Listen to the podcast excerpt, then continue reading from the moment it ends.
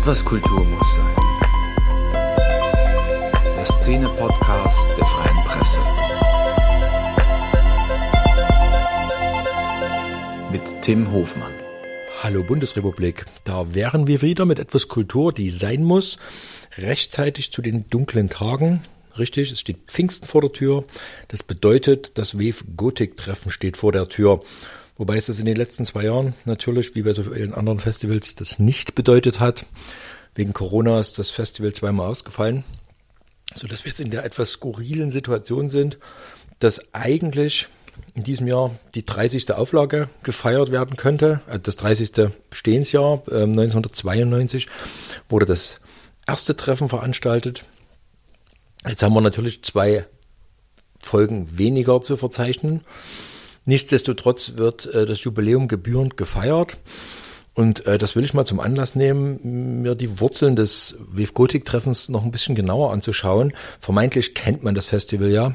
Liegt ein bisschen daran, dass äh, seit vielen Jahren immer zu Pfingsten auf allen Kanälen äh, die Bildergalerien ausgespielt werden, der skurrilen Gestalten, die Leipzig überfluten. Und dazu wird so ein bisschen erklärt, dass ähm, eine weit schweifende schwarze Szene sich dort nach Herzenslos auslebt. Ähm, tiefer geht es aber in der Regel nicht. Sprich, man kennt vor allem die Oberfläche dieses ähm, sehr bemerkenswerten Treffens, das äh, schon mal deswegen ziemlich besonders ist, weil es sich eigentlich um die erste äh, gesamtdeutsche Kulturveranstaltung nach der Wende handelt, in der sich ähm, die Kulturen in, aus Ost und West äh, so ziemlich auf Augenhöhe begegnet sind. Das liegt daran, dass sich die Jugendsubkulturen im Allgemeinen und ähm, speziell die Grufti-Kultur, die Gothic-Kultur im Osten und Westen seit den 80er Jahren eigentlich relativ auf Augenhöhe entwickelt haben. Das heißt, es gab natürlich die bekannten Unterschiede. Im Westen sind Instrumente, Platten verfügbar. Es gibt Clubs, Live-Konzerte etc. der Originalbands. Das äh, läuft im Osten alles ein bisschen improvisierter ab mit kopierten Kassetten, mit ähm, selbstgemachten Outfits etc.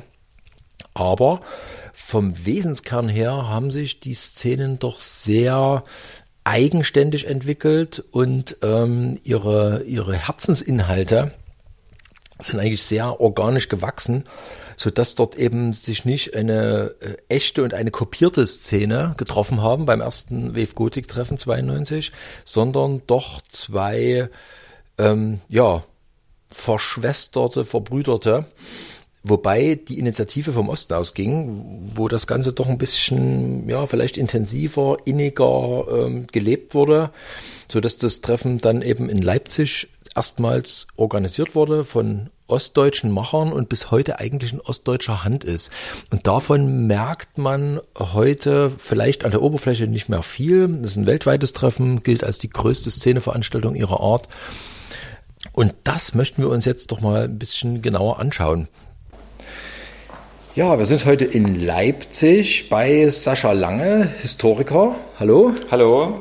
Er hat ein sehr interessantes Buch geschrieben, Our Darkness, Gruftis und Wafer in der DDR, das so ein bisschen ähm, damit endet, wie das Wave Gothic Treffen entstanden ist.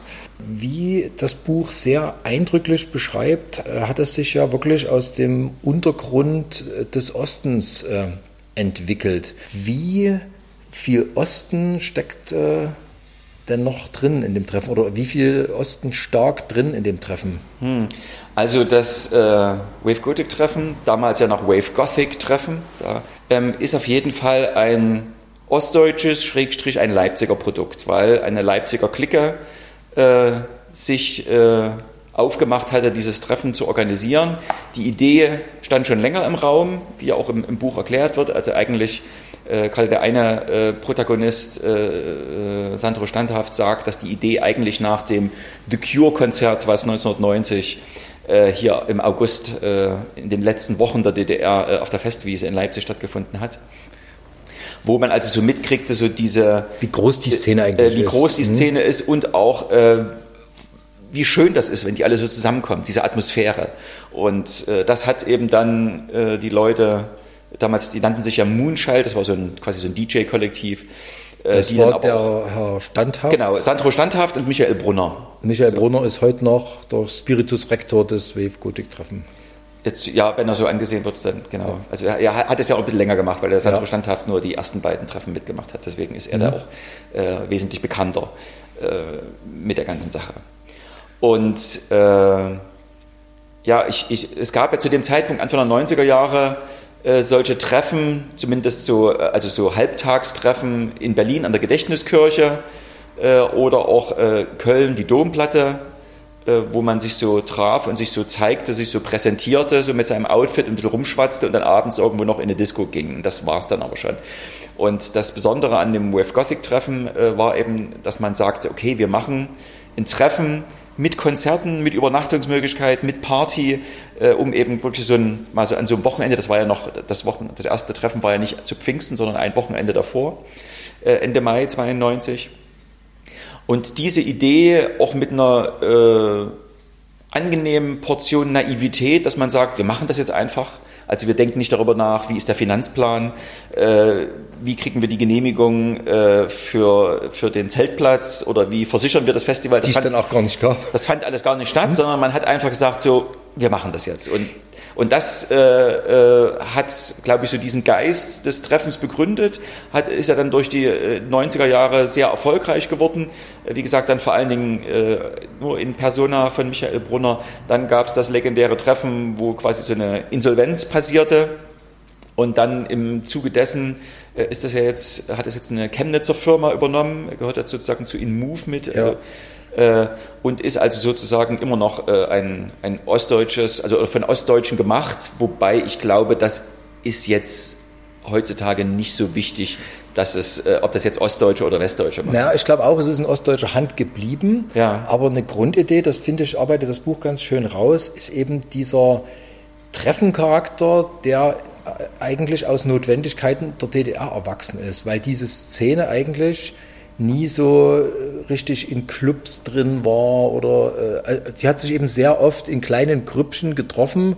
Das beschreibt das Buch auch ganz schön und vor allem eben anhand ihres Aussehens erkannt und sich da äh, ja, zusammengetroffen. Es gab keine Konzerte großartig in der DDR, es gab auch äh, äh, Jugendclubs und es, äh, es gab immer sehr viele Auseinandersetzungen mit anderen Subkulturen sozusagen, sodass die quasi zu diesem Treffen gezwungen waren.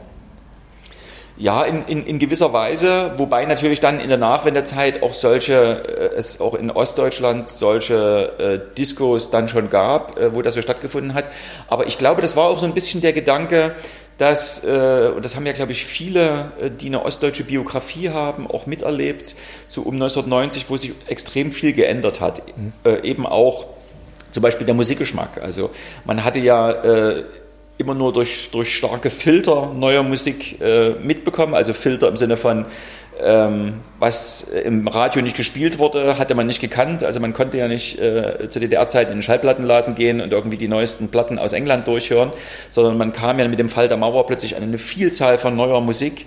Äh, außerdem wurde dann auch so diese, diese Wafer-Grufti-Szene auch so ein bisschen so vom Zeitgeist überholt, als dann äh, alle zu Haus und Techno und Techno äh, tanzen gingen, also so neue, äh, also die jüngere Generation, die sich dann äh, eher an, an sowas äh, herantastete.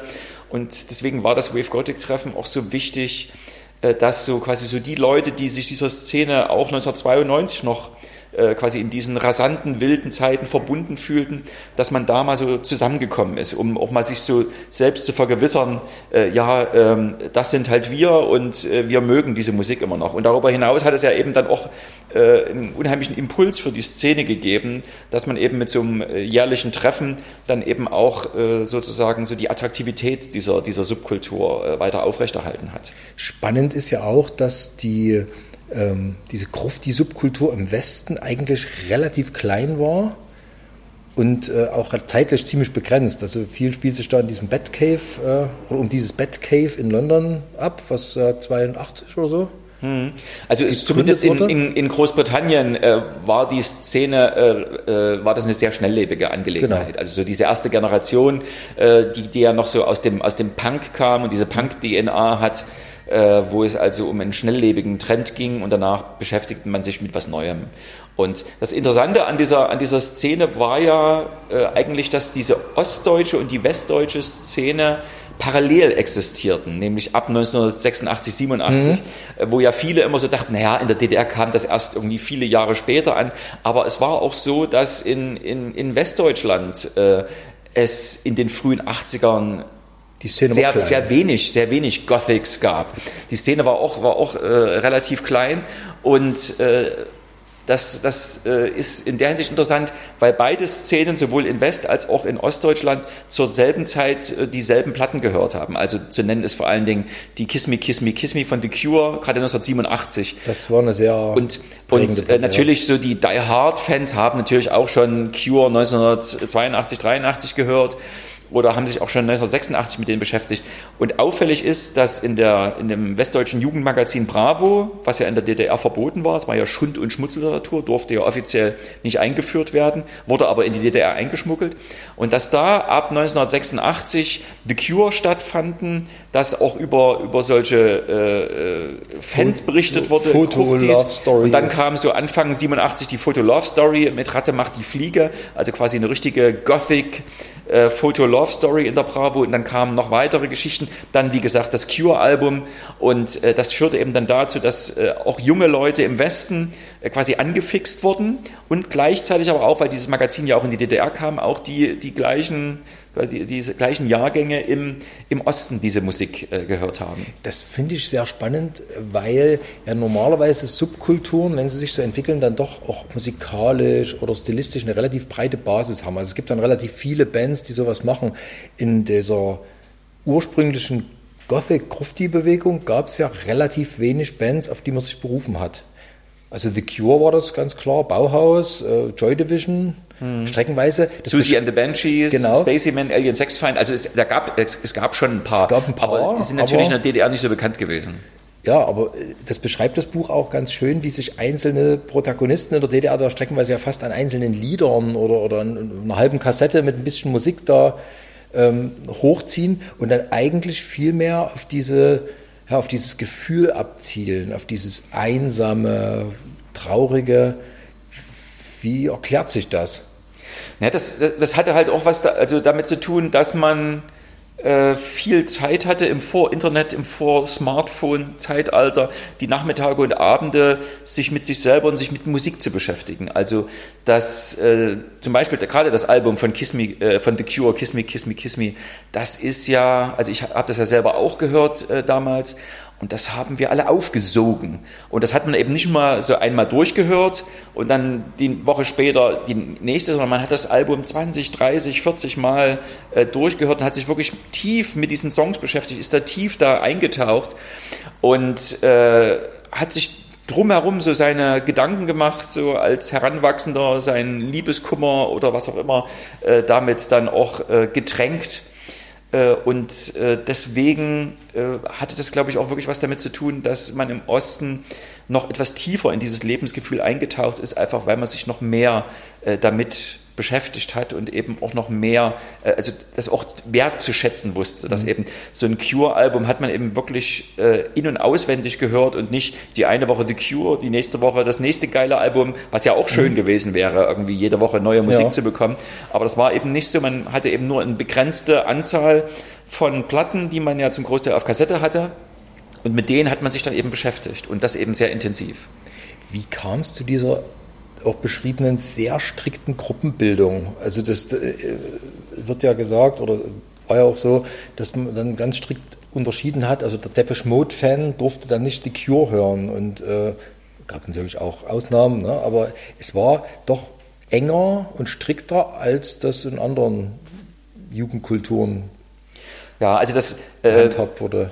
Das ist äh, eine Sache, die man bis heute nicht restlos klären kann warum jetzt äh, man entweder Deepish Mode oder The Cure-Fan sein musste. Wenn man jetzt gesagt hatte, man ist Cure und Deepish Mode-Fan, da haben wir gesagt, ja, nee, das geht irgendwie nicht. Also man muss sich für eine Band entscheiden. Das war ziemlich albern, aber man hat es so gemacht.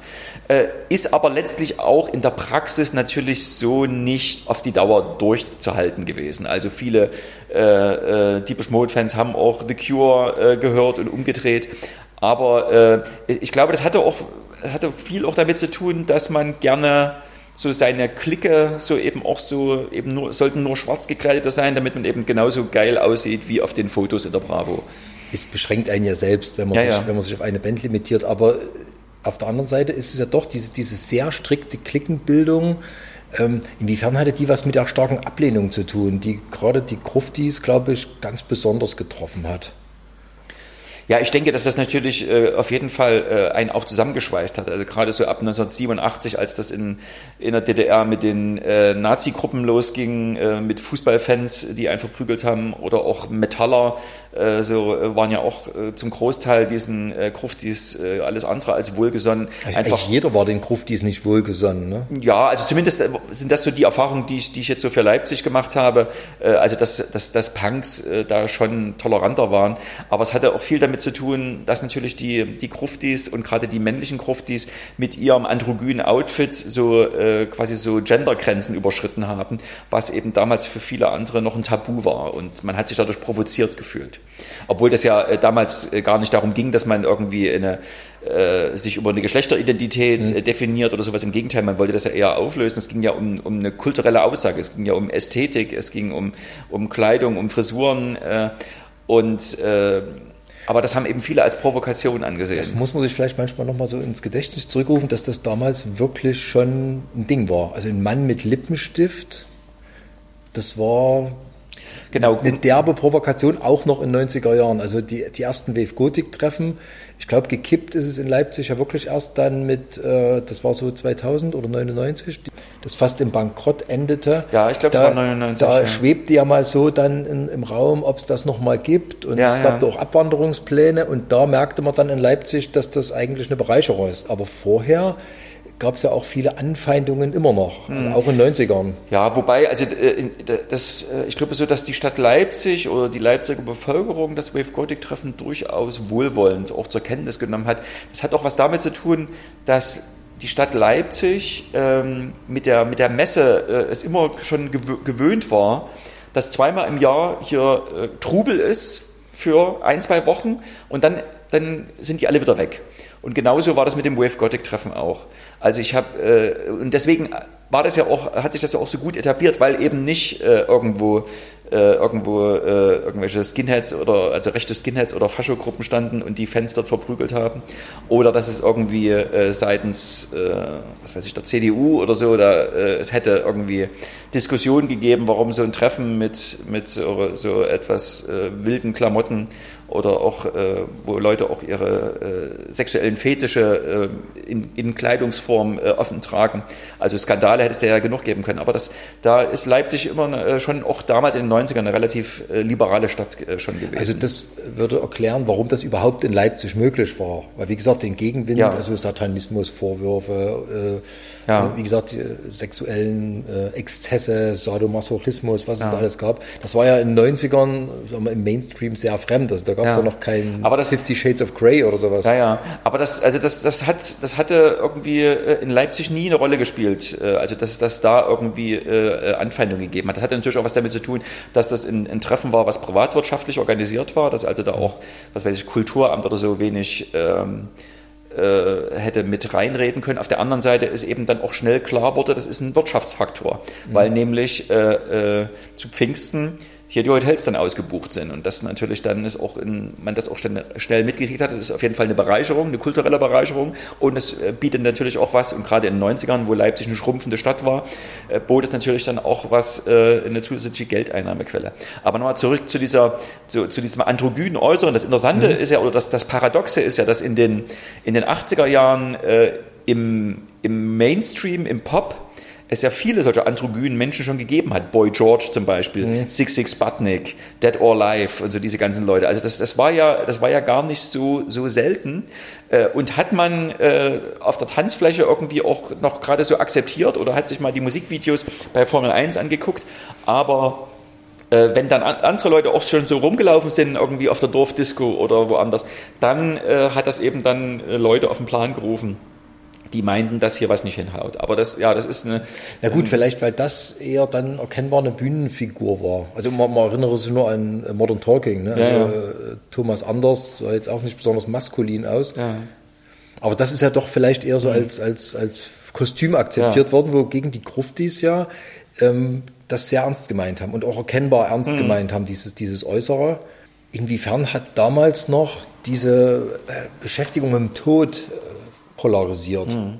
Also da muss ich dazu sagen, ähm, so was so diese Die Hard äh, Gruftis angeht und, und auch so diese Todessehnsucht, äh, damit habe ich mich nicht so viel beschäftigt, weil es auch äh, nicht so vorherrschend äh, in der Grufti-Szene war. Es gab das äh, auf jeden Fall.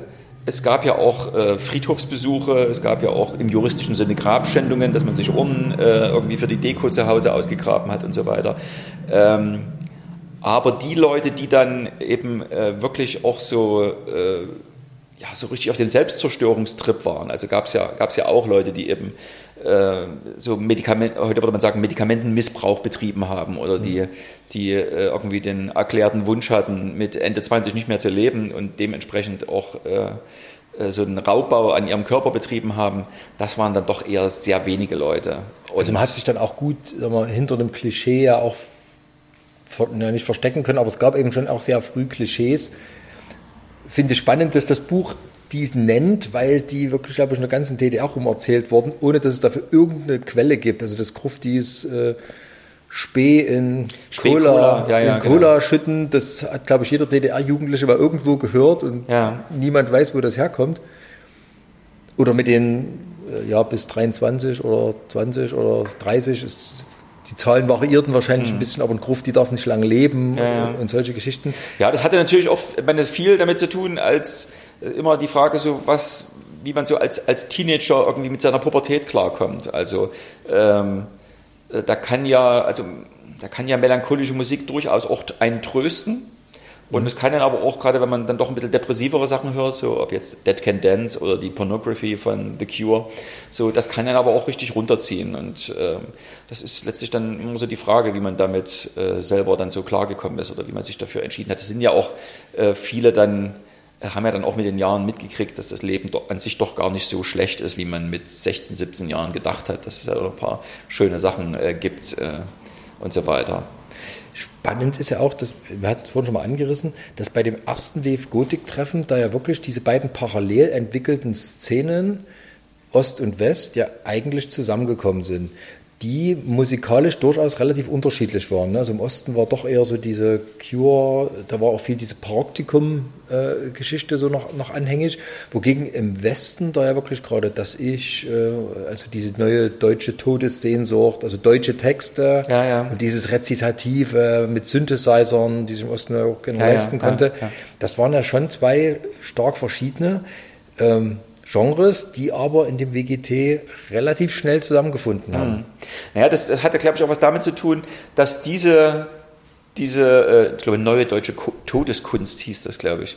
Äh, also also die, diese Bands, die man unter diesem Ein Label Begriff, dann, den die Bands zusammengesammelt hat, also oh, sowas ja. wie Das Ich oder Lacrimosa, dass das natürlich, dass das Leute waren, die jünger waren als äh, so die, die musikalischen Protagonisten der ersten Stunde und dann äh, die dann im Gegensatz zu den ostdeutschen äh, Teenagern sich dann Ende der 80er Jahre eben schon mal so einen äh, Synthesizer leisten konnten, irgendwie so Yamaha DX7 oder sowas, mit dem man damals ja schon ganz praktikable Sachen äh, zusammenbasteln konnte. Und dass da aus dieser westdeutschen Generation eben schon Bands hervorgegangen sind, wozu die ostdeutsche Generation nicht in dem Maße so äh, schon in der Lage gewesen ist. Also es gab ja auch äh, gerade hier aus Leipzig ähm, Love is Colder Than Death, eine Band, die ja so zu Wendezeiten mhm. um 1990 entstanden ist, die ja auch sehr schnell äh, in der Szene bekannt wurde, die vor allen Dingen bekannt wurde, weil sie in Leipzig gar nicht mehr stattfand. So Leipzig war ja musikalisch äh, mal von Think About Mutation abgesehen in den 90ern eine totale äh, Wüste und von den Prinzen abgesehen. Aber es gab ja, und die haben ja auch zum ersten WGT gespielt, The Age, äh, Age of Heaven, ist ja auch eine Band, die auch so äh, zu, zu Wendezeiten so auf, aus Leipzigern äh, entstanden ist. Aber äh, es hat ja eben auch was damit zu tun, dass, dass es eben in Westdeutschland dann eben auch schon diese, diese Independent-Strukturen gab. Also du hattest dann aus dem Punk kommt diese Vertriebe, wo du Musik vertreiben konntest, du hattest schon kleine Labels. Der und EV-Vertrieb hat da eine große genau. Rolle gespielt. Ja. Und da war, und da war einfach die, die Infrastruktur Struktur für äh, Bands für junge, neue Bands im Westen war einfach viel besser begeben, gegeben. Und das hat man ja auch die ganzen 90er äh, durch Ostdeutschland gemerkt, dass ja viele junge Bands äh, im, in, in den 90ern in Ostdeutschland zwar gute Musik gemacht haben, sie aber nicht so vermarkten konnten, wie das äh, eben gewachsene Strukturen im Westen äh, hätten möglich gemacht. Und das führte eben dann, glaube ich, auch dazu, dass dann eben diese äh, westdeutschen Bands erstmal äh, bekannter wurden. Erklärt das alles? Weil in, im Buch wird an einer Stelle mal relativ salopp so gesagt, also es war keine Kohle da oder die Mitglieder waren zu jung für eine Bandgründung und deswegen gab es so wenig Grufti-Bands. In anderen Subkulturen ähm, war das nicht so. Da hat man sich an dem Alter und der fehlenden Kohle nicht so gestört. Naja, ähm, schwierig war es in der DDR auf jeden Fall, ja, ja. keine Frage. Ne? Also, also es, es war es war äh, Ende der 80er Jahre einfacher, Punk zu machen als Musik wie The Cure oder Deepish Mode. Also ich selber, ich war ja nun äh, Deepish Mode-Fan in den späten 80ern und wollte auch Musik machen und bin dann erstmal zum Punk gekommen. Einfach weil äh, äh, das einfach aufgrund der Instrumente, aufgrund der äh, geringen musikalischen Vorbildung, dass das nahe, naheliegendste da war. muss man vielleicht aber einfügen, das war im Westen auch so. Ja. Also ein, ein Instrumentarium wie Depeche Mode hatten, das war, glaube ich, auch für den selbst den wohlhabenden Westdeutschen nicht ohne weiteres zu haben. Ne? Ja, ja. Und, ja, und ich, ich, ich glaube aber auch, dass, dass gerade diese, diese Wave Gothic-Szene noch sehr, sehr, wirklich sehr jung war, 1987. Mhm. Und das ist das ist wirklich, äh, wenn man so 16, 17 ist, ist einfach gerade zu DDR-Zeiten wirklich schwierig war. Also ich glaube, dass viele die Idee hatten, eine Band gründen zu wollen. Aber dass eben, es fehlte an den Instrumenten, es fehlte an den Proberäumen. Und wenn man eben noch, noch kein Netzwerk hat, wenn man noch keine Leute kennt, irgendwie, wo könnte man mhm. sich so einen Raum irgendwie anmieten, dass dann eben solche Ideen dann auch schnell wieder begraben werden. Und Weil die Szene ja doch relativ aus dem Nichts kam. Ja, und man hatte eben auch keine, keinerlei Infrastruktur. Also die Leute, die Musik gemacht haben, das waren die anderen Bands. Und das sind ja Leute, die alle schon ein bisschen älter waren, die sind Geburtsjahrgänge um 1965. Und die äh, Generation der Wafer und Gruftis sind Leute, die um 1970 geboren sind. Also das kann man zu so einem großen Prozentsatz äh, festlegen. Und diese fünf Jahre sind halt schon ein Unterschied. Äh, wenn du eben 1965 äh, geboren äh, bist, dann warst du eben äh, Ende der 80er Jahre schon über 20 und hattest eben auch schon mehr Geld verdient, hast schon ein paar Jahre lang zu Hause eine kleine schrammelige E-Gitarre gehabt und mhm. da ein bisschen geübt und so. Und das hat einfach den Vorsprung gemacht. Deswegen deswegen ist ja dann auch diese Szene äh, zum Beispiel eben zu diesen Konzerten gegangen, wie die Art, Sando, Rosengarten und so, wo man dann ge gehört hat, ja, das sind, das sind eigentlich das war, unsere Bands. Das ist düster, das war kompatibel, aber zu der Zeit eigentlich nicht gruftig. Nee, wobei Rosengarten schon, also ja, auch, äh, als, äh, schon von, auch von den Gruftis als ihre Band wahrgenommen wurde. Aber es hatte ja auch immer noch was damit zu tun, äh, von denen gab es ja keine Platte, äh, die Musik wurde nur von Kassette zu Kassette überspielt, man musste schon mal rauskriegen, wann die mal äh, auf Konzerte äh, irgendwie in die Stadt kommen. Also das war dann auch letztlich wieder nur ein, ein, engagierter Teil der Szene, der dann eben auch äh, sowas mitgekriegt hat und auch an solchen Bands sich dann äh, erfreut hatte. Das musste man wirklich echt wollen. Also ja, das, ja. das ist einem nicht über den Weg gelaufen. Genau. Einen sehr interessanten Gedanken, äh, der mir in der Deutlichkeit noch, den ich noch nirgendwo so mal gelesen habe, äh, ist der, dass die Reiseerleichterungen in den 80er Jahren einen riesigen Impact auf die Popkultur in der DDR hatten, weil dann eben Zeitschriften, Platten ins Land gespült worden sind. Ist ja, das, das, ist eine, das ist eine These, die ich aufgestellt habe, äh, weil. Äh, also man muss vielleicht dazu sagen, ja. es gab in den 80er Jahren äh, eine, eine, Welle von Familienzusammenführungen, im Rahmen derer es erlaubt wurde, dass Leute zu 60. Geburtstagen von Onkeln und äh, also es durften nicht mehr genau, zu besonderen Familienangelegenheiten. Das heißt, plötzlich hatte man viele, genau, es gab viele Familien, in denen auf einmal die Mutter oder der Vater auch mal in Westen durfte und das gar nicht so selten. Genau. Und das, und das hat natürlich, je, äh, also Jugendliche in der DDR waren zu einem sehr großen Prozentsatz an Popmusik interessiert, egal ob sie jetzt äh, auf die Mode, The Cure oder auf Milli Vanilli standen äh, oder eben Modern Talking.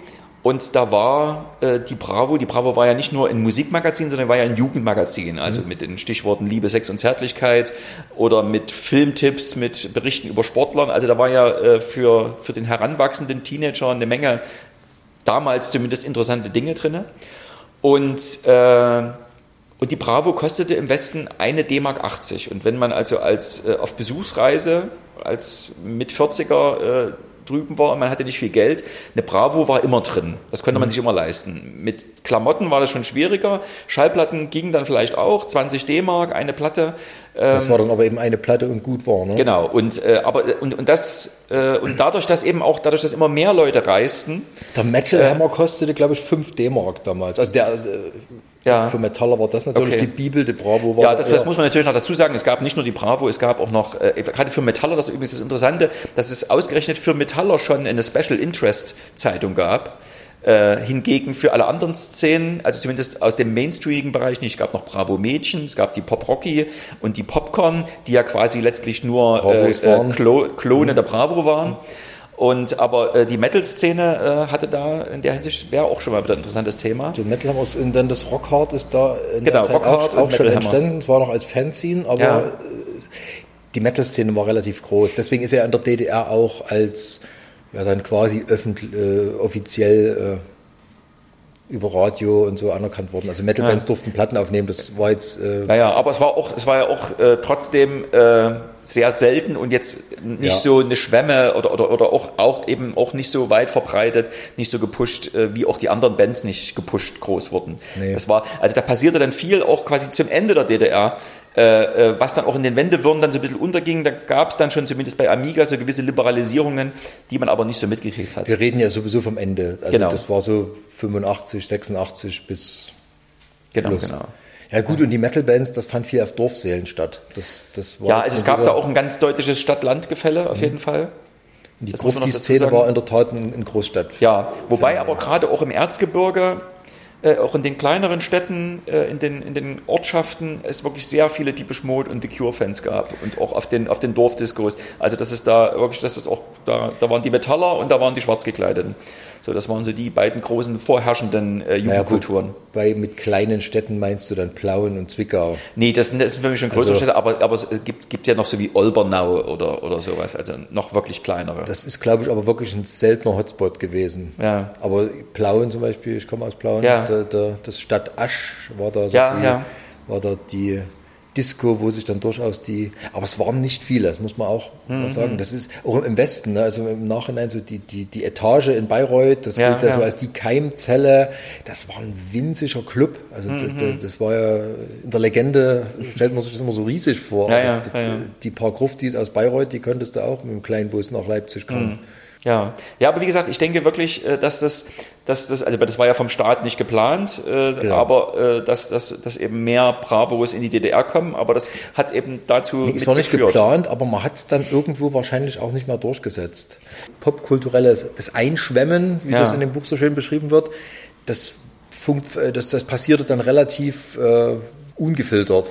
Ja, also es hat natürlich auch was damit zu tun, dass äh, um die Bravo zu beschlagnahmen an der Grenze, äh, musstest du quasi das Gepäck kontrollieren.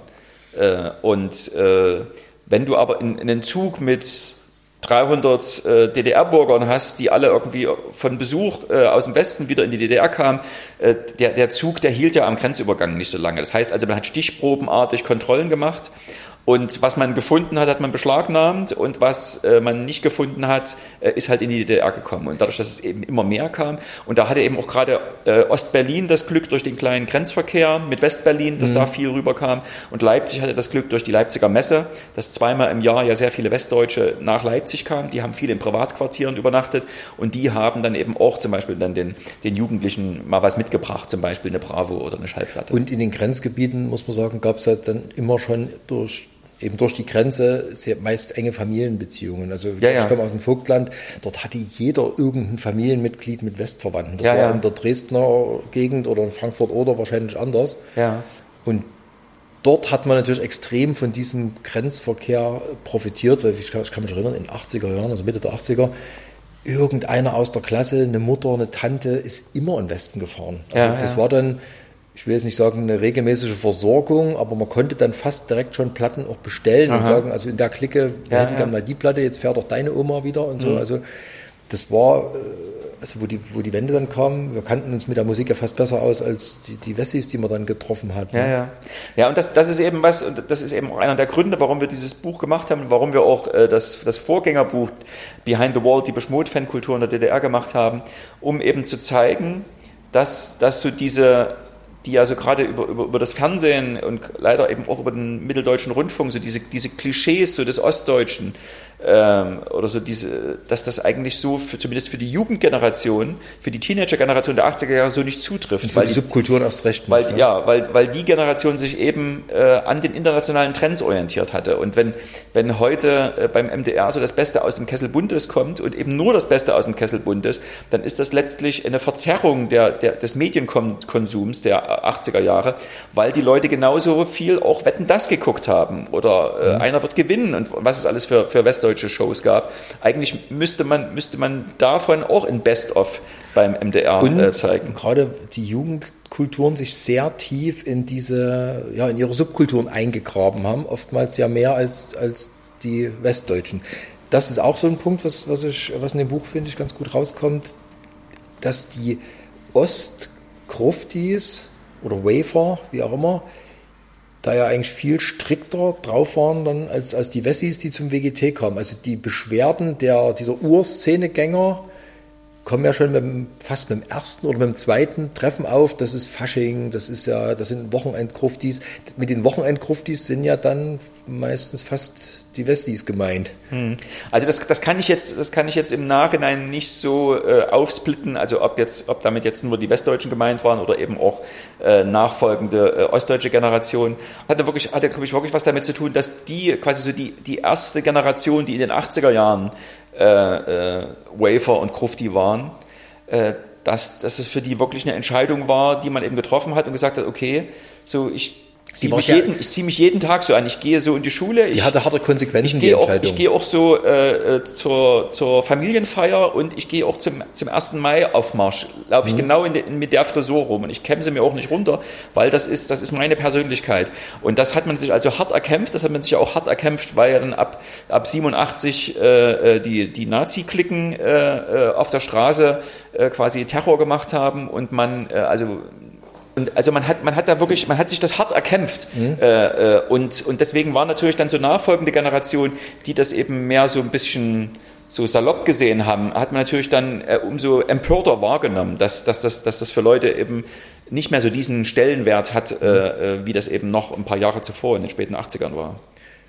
Der Stellenwert kommt, glaube ich, ganz gut raus. Was ich insofern auch ganz amüsant finde, weil ja, diese DDR-Generation sich dann über die Nachwendegeneration aufregt, sie hätte es so einfach an Klamotten zu kommen.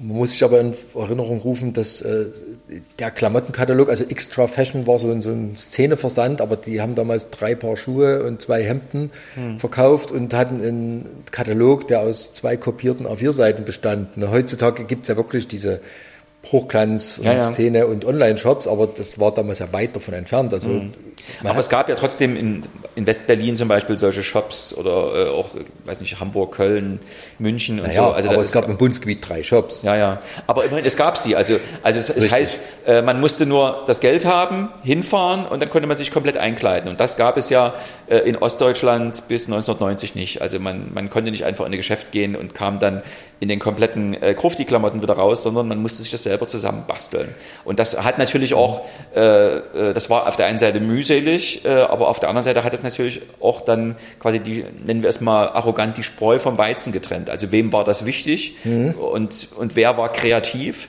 Also wer hat sich Gedanken gemacht, wie komme ich äh, an die Klamotten ran, äh, auch wenn es die nicht zu kaufen gibt. Wie färbe ich Haare, auch wenn es kein Haarfärbemittel genau, genau. gibt. Und, äh, oder ist man eben jemand, der das einfach nur als Konsument, also nicht mehr als Kreativer äh, macht, sondern nur noch als Konsument im Sinne von, ich bestelle mir alles, ich lasse mir alles nach Hause schicken oder ich kaufe mir alles einmal im, im Laden.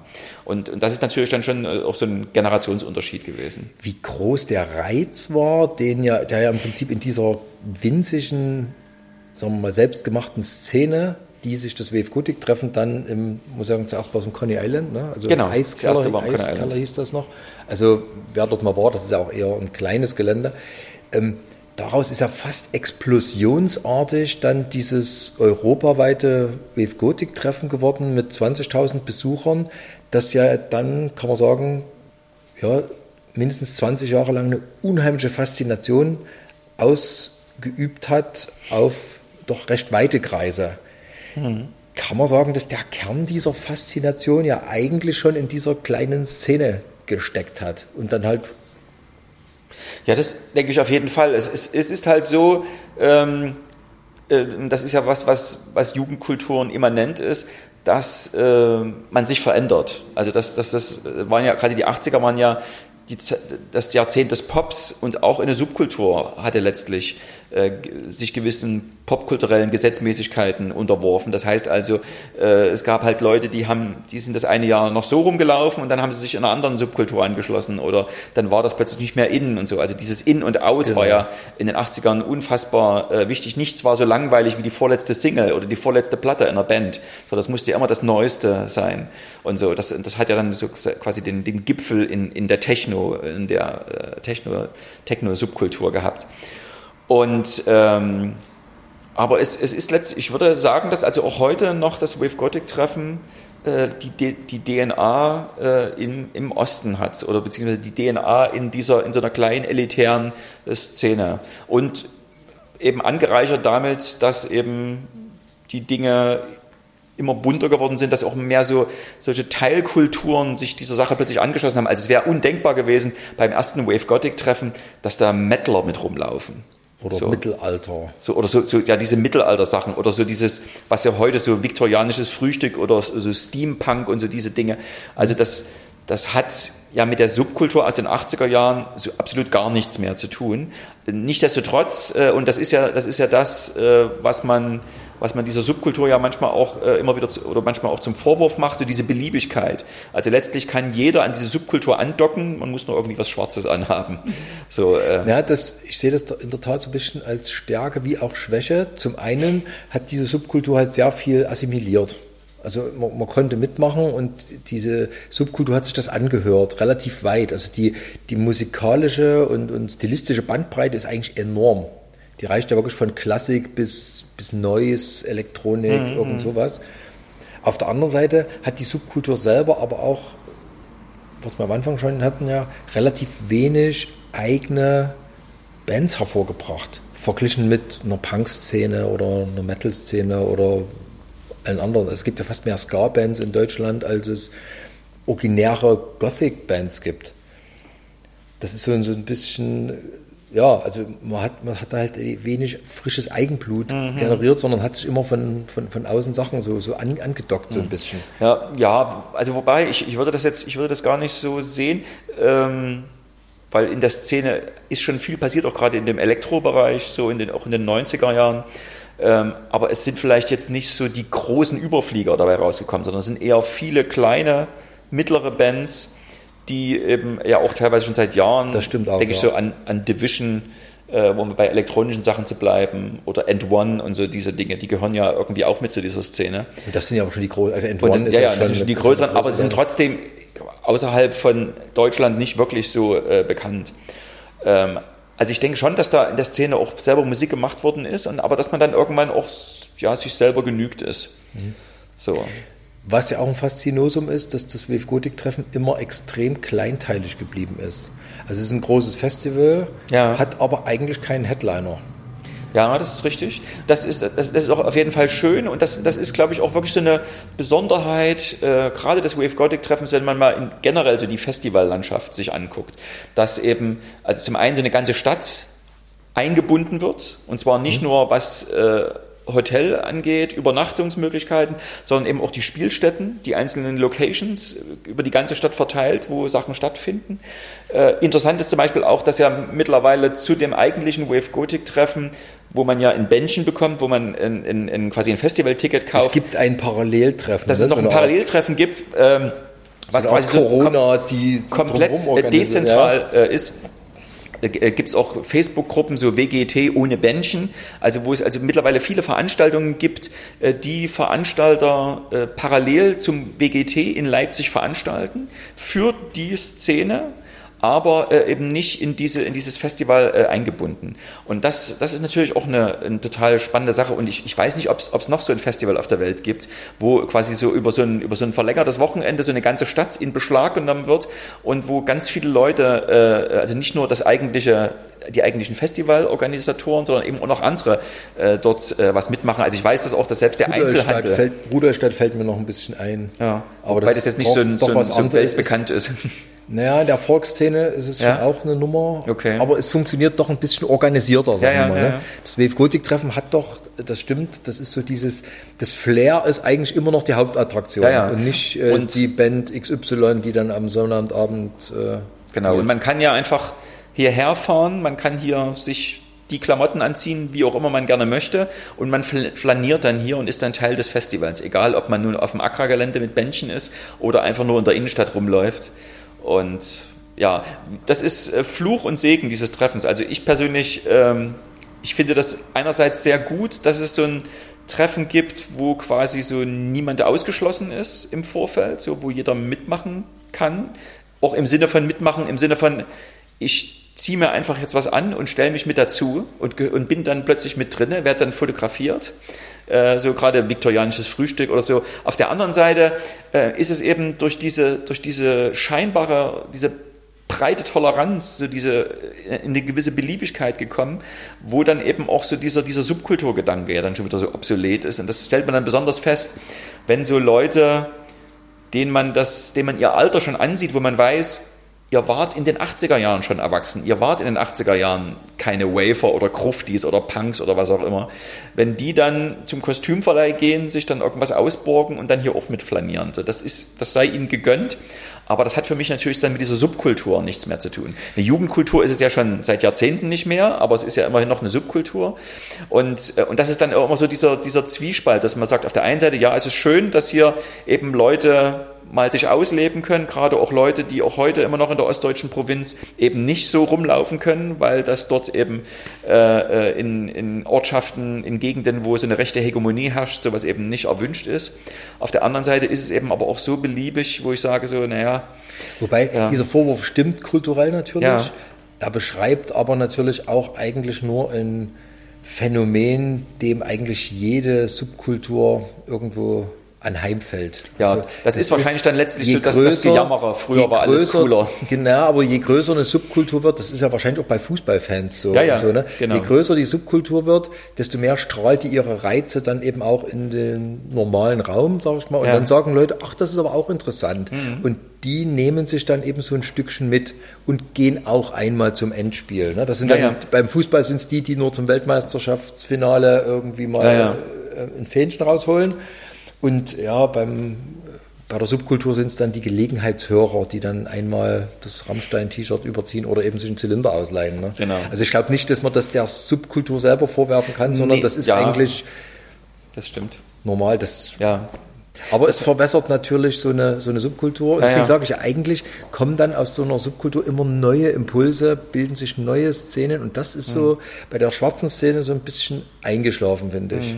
Wobei ich aber eher sagen würde, dass es ja eigentlich, also es, es gibt ja so die, äh, in der Wissenschaft äh, sagt man ja, das Zeitalter der modernen Jugendkulturen ist abgeschlossen.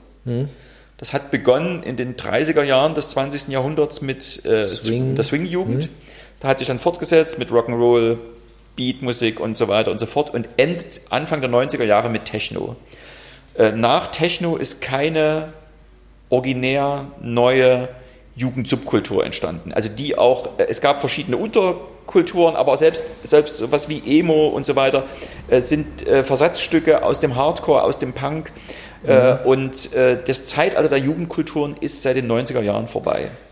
Ist vielleicht eine etwas schmerzliche These für manche Ja. Subkultur, aber äh, ich kann es nachvollziehen, ja.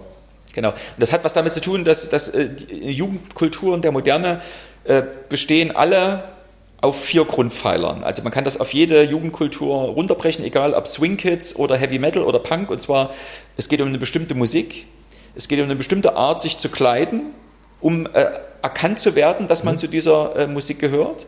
Es geht um eine bestimmte Art zu tanzen Also man kann anhand der Tänze äh, schon äh, Subkulturleute oder konnte man äh, unterscheiden. Und es gibt noch eine gewisse Attitüde. Das heißt also, äh, Swing Kids haben damals viele Anglismen verwendet. Äh, die Leute aus dem, aus dem Hip-Hop, äh, Graffiti haben ganz, ganz spezialisierte Sprache, um, um Dinge zu besprechen und, und sowas gibt es eben auch bei anderen Subkulturen. Und das sind so diese vier Grundpfeiler. Und die sind eben nach Techno nicht nochmal auf eine Subkultur angewandt worden. Das kann man nachvollziehen, wenn man merkt, wenn jetzt Popbands äh, Moshpits aufrufen vor ihrer Bühne und genau. Wall of Death laden. Ja, und das, das, das, das gibt es ja auch dann so, auch in der, in der, in der, in der Pop-Theorie, äh, dann in den 90er Jahren so, äh, äh, auch unter dem Begriff Mainstream der Minderheiten, wo man dann eben feststellte, irgendwann gab es dann Ende der 90er Jahre die Ramones-T-Shirts äh, bei H&M zu kaufen und die Nietengürtel mhm. und so weiter. So dass eben, äh, da sind wir dann schon bei der Gesellschaftskritik, dass der Kapitalismus quasi alles aufsaugt und alles zu Geld macht. Die, die Subkulturen, gerade Punk, war ja auch äh, entstanden, um sich quasi gegen das Establishment äh, zu wehren, um eben zu zeigen, aus den gesellschaftlichen Normen auszuklinken und zu zeigen, wir sind anders. Und da war Punk und Hardcore noch ein bisschen politischer als jetzt äh, Hip-Hop oder äh, Gruftis, aber es, die haben auf jeden Fall alle eine ähnliche Attitüde gehabt. Und das hat aber der Markt entdeckt und hat quasi äh, daraus wieder konsumelle Gelüste erzeugt. Inwiefern hängt das auch mit einer älteren Generation zusammen, die ja jetzt, also heute 50, 60-Jährige waren ja im Zweifelsfall selber in der Jugendkultur und sind es ja immer noch. Also ich habe zum Beispiel den Eindruck, viele äh, Gothic-Anhänger, die leben ihre Ideale nach wie vor. Gerade bei Deepish Mode-Fans ist es auch sehr ja, deutlich. Nicht unbedingt bei Deepish Mode, ja, ja, auch, aber auch bei anderen, nur die machen das eben anders. Ja. Also die gehen nicht zum WGT, sondern die organisieren äh, mit ihren Freunden fahren die auf Schlösser, die hören auch düstere, dunkle, melancholische, ja, wie auch immer geartete Musik, nur die müssen sie eben nicht mehr an der Quelle wie im Wave Gothic Treffen abholen, sondern die gehen dann in der Tat zu Kammerkonzerten oder zu bestimmten Bands oder ja. und, und, und ja, was weiß ich, äh, Editors oder sowas, also die, die verdünnisieren sich sozusagen, also in diese anderen aufgelösten Subkulturen, sind aber im Kern ja eigentlich immer noch die Szene-Menschen, nur eben irgendwie im, im, im richtigen Leben sozusagen. Ja, ja. ja äh, ich glaube, das hat auch was damit zu tun, dass als man in den 80er Jahren irgendwie bei so einer Subkultur war, da hat man ja auch von den Eltern immer gesagt gekriegt, naja, so das machst du jetzt zwei Jahre, aber spätestens wenn du dann mal einen Beruf erlernst, dann, dann wirst du auch wieder eine normale Frisur haben und so weiter. Und ich glaube, dass, dass also äh, viele in diesen Jugendkulturen äh, schon damals auch gewusst haben, beziehungsweise sich darüber gar keine Gedanken gemacht haben, ob man denn in zwei Jahren jetzt auch noch solche Musik hört oder ob man mit diesen Klamotten noch rumläuft. Sondern man hat eben im, man, im Hier und Jetzt das ausgelebt. Aber man hat schon und, eine Ernsthaftigkeit ja auch verspürt. Und, und ich, glaube, ich glaube auch, ich glaube, dass das dann gerade auch so mit dem Fall der Mauer und so mit diesen neuen Dingen, da haben ja viele auch nochmal die Subkultur gewechselt. Also ob die dann zum Grunge äh, gegangen sind oder zum Techno oder so. Also ich glaube, dass da, dass man da viel, dass sich das viel ein bisschen so auseinander äh, äh, getröselt hat. Und dass man dann mit dem Älterwerden, so wenn man, als man dann so 30 wurde, um die Jahrtausendwende, das hat man ja besonders deutlich gesehen bei den Deepish Mode Konzerten. Deepish Mode haben immer seltener Schallplatten rausgebracht, waren eigentlich de facto immer unpopulärer. Aber wenn die alle vier Jahre auf Tour gegangen sind, explodierten plötzlich die, die äh, Zuschauerzahlen. Und ich glaube, dass daran kann man das deutlich sehen und das hat man ja auch bei anderen auch was weiß ich, wenn, wenn äh, die Metal-Bands, wenn Metallica äh, auf Konzert, äh, auf Tour gegangen sind. Ich glaube, dass dann viele Leute eben dieser Generation Pop, die um 1970 geboren wurden, dass die dann so in den 2000er Jahren mitgekriegt haben, diese Jugendkultur, der ich mal angehangen habe, das war nicht nur so ein kurzer Abschnitt in meinem Leben, sondern ich habe da Dinge mitbekommen, die auch jetzt für mich noch so Wertekanons äh, oder eben auch Kleidung, Musikgeschmack und so, die auch für mich jetzt noch eine Rolle spielen. Und man hat dann irgendwann mitgekriegt, dass man eben immer noch dazugehört, auch wenn man kein Jugendlicher mehr ist, aber diese, diese Subkultur äh, äh, spricht mich trotzdem noch an und ich gehöre noch dazu. Das, das ist mir auch selber aufgefallen, äh, gerade in diesen 2000er Jahren, dass plötzlich so Leute, die schon so äh, äh in den 30ern oder 40ern waren, dass die plötzlich wieder eine Jeansjacke getragen haben und man hat den genau angesehen, du hast in den 80ern auch schon eine getragen und da stand früher Iron Maiden hinten drauf. Und du machst das jetzt wieder, weil du weißt, es war damals cool und es gehört zu mir und deswegen mache ich das heute auch. Das würde aber ja heißen, dass es eben neben den vier Säulen, die vielleicht zur äußerlichen Beschreibung ja. ganz gut sind, aber trotzdem in diesen Subkulturen immer auch so ein nennen wir es mal Spirit oder eine Philosophie oder schon irgendwie auch so einen Geisteskern gab, der den Leuten eben wirklich fürs Leben irgendwas mitgegeben hat. Das ist unter, mit diesen mit unter seltsamen Gebräuchen, also wenn man sieht, wie sich Metal-Fans benehmen oder, oder Punks oder wer auch immer, das, Ja. das kann man ja auch absurd finden. Ähm, aber da verbirgt sich dann doch irgendwas sehr Essentielles dahinter für die Leute. Das hat man damals halt in den 80ern so nicht gemerkt, sondern das hat man erst dann im Nachhinein gemerkt, so, dass man dann irgendwann äh, so nach, nachdem man zehn Jahre keine Doc Martens mehr getragen hat, dass man sich gesagt hat, eigentlich sind Doc Martens ziemlich geile Schuhe. So, eigentlich sagen die was über mich aus. Und eigentlich muss ich jetzt wieder Doc Martens haben. So, oder sowas. Also das, das, das gibt's ja. Oder eben, dass man mit Band-T-Shirts rumläuft und so. Und ich sehe das ja auch bei den, bei den Lesungen zu, sowohl zu Our Darkness äh, als auch äh, zu dem Deepish Mode Buch äh, Behind the Wall, dass äh, das Publikum, das sind Leute so zwischen Mitte 30 und Anfang 50.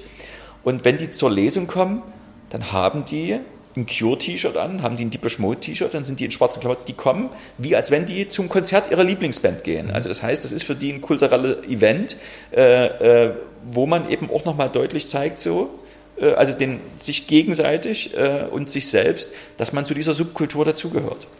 Das erklärt ja auch so ein bisschen, warum das Wave Gothic Treffen so lang so vital geblieben ist, obwohl der Vorwurf eines kommerziellen Faschings-Events eigentlich mit dem zweiten Treffen aufkam.